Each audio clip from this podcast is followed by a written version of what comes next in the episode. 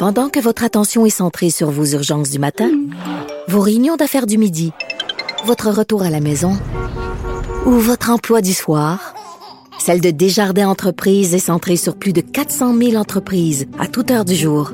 Grâce à notre connaissance des secteurs d'activité et à notre accompagnement spécialisé, nous aidons les entrepreneurs à relever chaque défi pour qu'ils puissent rester centrés sur ce qui compte, le développement de leur entreprise. Geneviève Peterson. Une animatrice pas comme les autres. Cube Radio. Elsie Lefebvre est là qu'on peut lire dans le journal de Montréal et dans le journal de Québec. Elsie, salut. Salut Geneviève. Bon, tu voulais qu'on fasse un retour sur ce point de presse. Le seul de la pandémie, je crois que j'ai pas écouté en direct puisque j'étais sur mon vélo. Oui, c'est ça. Ben en fait, le point de presse, mais c'est surtout un moment charnière, hein. Ben oui. Pas dans le sens où euh, tout le monde là aujourd'hui, c'est comme si on peut se projeter enfin euh, vers une fin de pandémie, tu sais, reprendre la vie, euh, la vie normale. Tu parlais tantôt là, d'enlever le masque. Euh, on a comme intégré tu sais, ces habitudes pandémiques, le couvre-feu, c'est presque rendu normal et tout ça. Puis moi, j'ai goût qu'on s'intéresse un peu à, à l'image du gouvernement Legault, à comment M. Legault et sa et sa troupe ont géré la pandémie. Puis, tu sais, ça va être quoi, tu sais, finalement, euh, les risques futurs, parce que là, les attentes sont excessivement élevées. Donc, euh, on a un échéancier clair. Moi, j'ai trouvé hier, je sais pas qu'est-ce que tu en penses, mais j'ai trouvé que l'annonce était très bien ficelée. Donc, euh, on a eu un calendrier clair pour plusieurs mois, puis qui touchait tous les secteurs. Donc, on a vraiment mis la table, puis on n'a rien oublié. Euh, contrairement à d'autres points de presse où il y avait euh, des détails qui ont fait ensuite euh, réagir. Là, vraiment, là, il y en avait pour tout le monde. Puis euh, qu'on soit euh, n'importe où au Québec, hmm. on peut entrevoir la lumière au bout du tunnel, comme on dit. Je pense qu'on a, je pense qu'on a beaucoup reproché à certains moments de la crise au gouvernement Legault d'être dans une certaine improvisation, ou du moins dans une apparence de, là, parce que je pense que faut être honnête et admettre que c'était une situation absolument inédite. Là. Aucun gouvernement à l'échelle planétaire n'a jamais fait face à ce type de situation. Mm-hmm. Mais, mais là, je crois qu'hier on a vu on avait vraiment pris le temps de penser à tout, entre guillemets, de bien faire les choses, d'arriver avec une annonce cohérente, parce qu'en guillemets, je pense qu'on savait que la population attendait cette annonce-là, si on veut, avec une brique et un fanal. Là, c'était, c'était un peu un cas de damn if you do, damn if you don't. Tu sais, tu vois ce que je veux dire. Puis on était depuis mm-hmm. aussi quelques jours ici dans dans cette idée de dire, ben là, ça urge, enlevez-le le couvre-feu. Tu sais, on, on, les urgeait finalement de de, de passer à l'action. Euh, puis c'est vrai que par rapport euh, à ce que tu dis là concernant euh, le fait qu'il y en aurait pour tout le monde. Moi, je, pense entre autres à euh, une des phrases que le goût a prononcées concernant les, restaurateurs en disant, on le sait que les terrasses pas assez. J'ai vraiment l'impression qu'ils ont pris le temps de prendre le pouls des, des industries. Effectivement, puis ce qui est intéressant, contrairement à d'autres points de presse ou d'autres moments où il y a eu des coupures ou des, euh, des changements de cap, que ce soit de resserrer les mesures ou de les, de les ouvrir, c'est mm. que là, hier, on, on ouvre vraiment puis on a comme un échéancier clair et on sait où on s'en va. J'aurais aimé ça qu'on ait un peu plus de paramètres sur qu'est-ce qui va permettre de passer d'une zone orange à une zone verte. Donc, on a les dates, mais les dates nous disent la majorité des régions.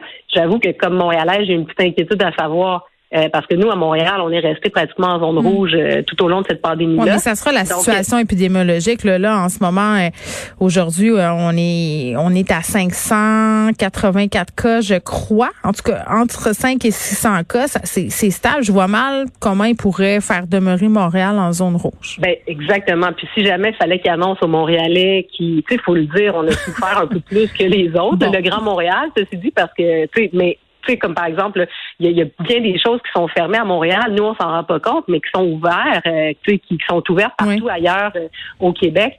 Donc ça, c'est un aspect. Mais tu sais, ce qui, ce qui est vraiment fou, tu sais, je regardais la gestion de la crise euh, par le gouvernement Legault, puis par exemple par rapport au Canada. Puis quand on regarde les taux de satisfaction, c'est quand même incroyable qu'après un an, un peu plus d'un an de pandémie, le gouvernement Legault se retrouve encore avec des taux de satisfaction de 69% Mais ça t'étonne? avec ben, ça m'étonne dans le sens où ça a été quand même difficile. Puis il y a eu euh, quand même des critiques à certains moments de certains groupes, mais la solidarité, puis le succès, je pense que M. Legault doit remercier euh, M. Dubé pour le succès de la campagne de ah vaccination. C'est efficace.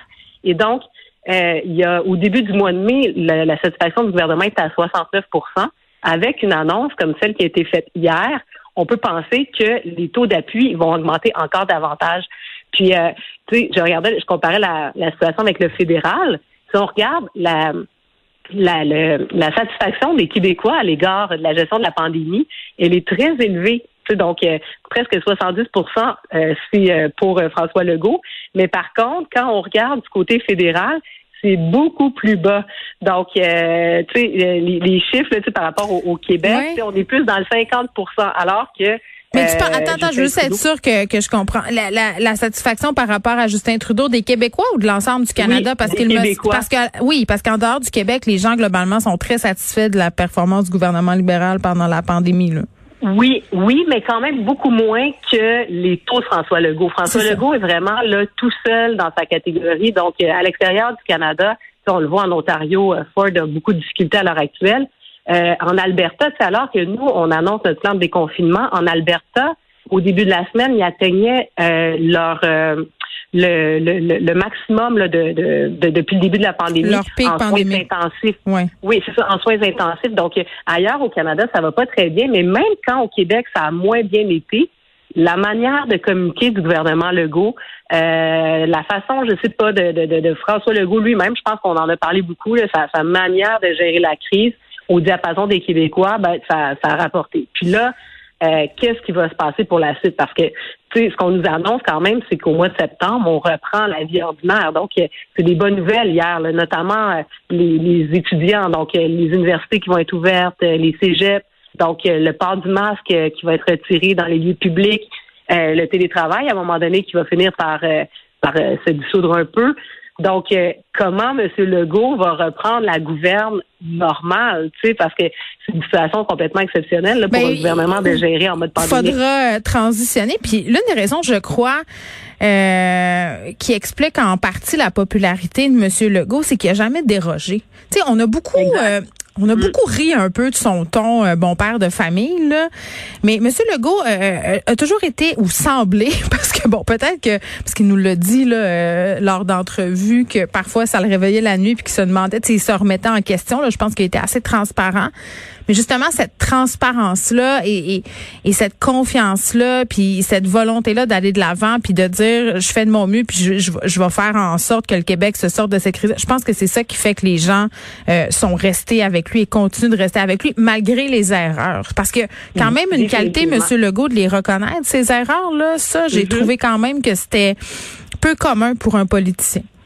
Effectivement, puis euh, je sais pas si tu as vu ce matin, il y avait un article qui montrait que euh, M. Legault a dépensé, ben, le gouvernement de la CAQ a dépensé plus de 600 000 dollars en sondage d'opinion publique pour euh, sonder la population pendant la pandémie sur euh, l'acceptation ou non des mesures, etc.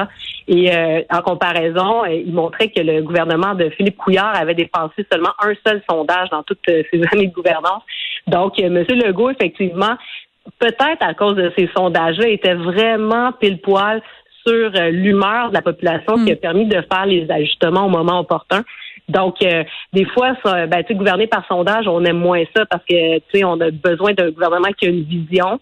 En même temps, euh, dans Mais il l'a dit, il l'a dit qu'il était pas là pour se faire aimer à plusieurs reprises là, pendant la pandémie quand les gens ruaient dans les brancards puis disaient ben là c'est bien trop sévère puis le couvre-feu puis tu sais oui mais en même temps il y avait ces sondages lui qui lui disaient comme par exemple le, vaccin on entend les les anti-vaccins mais quand on regarde les chiffres réels c'est 86% des Québécois qui ont l'intention de se faire vacciner. Donc, ils parlent fort, ces gens-là, mais M. Legault, lui, savait toujours que non, la population, comme par exemple le couvre-feu, au mois de janvier, 70% des Québécois étaient pour le couvre-feu. C'est quand même phénoménal.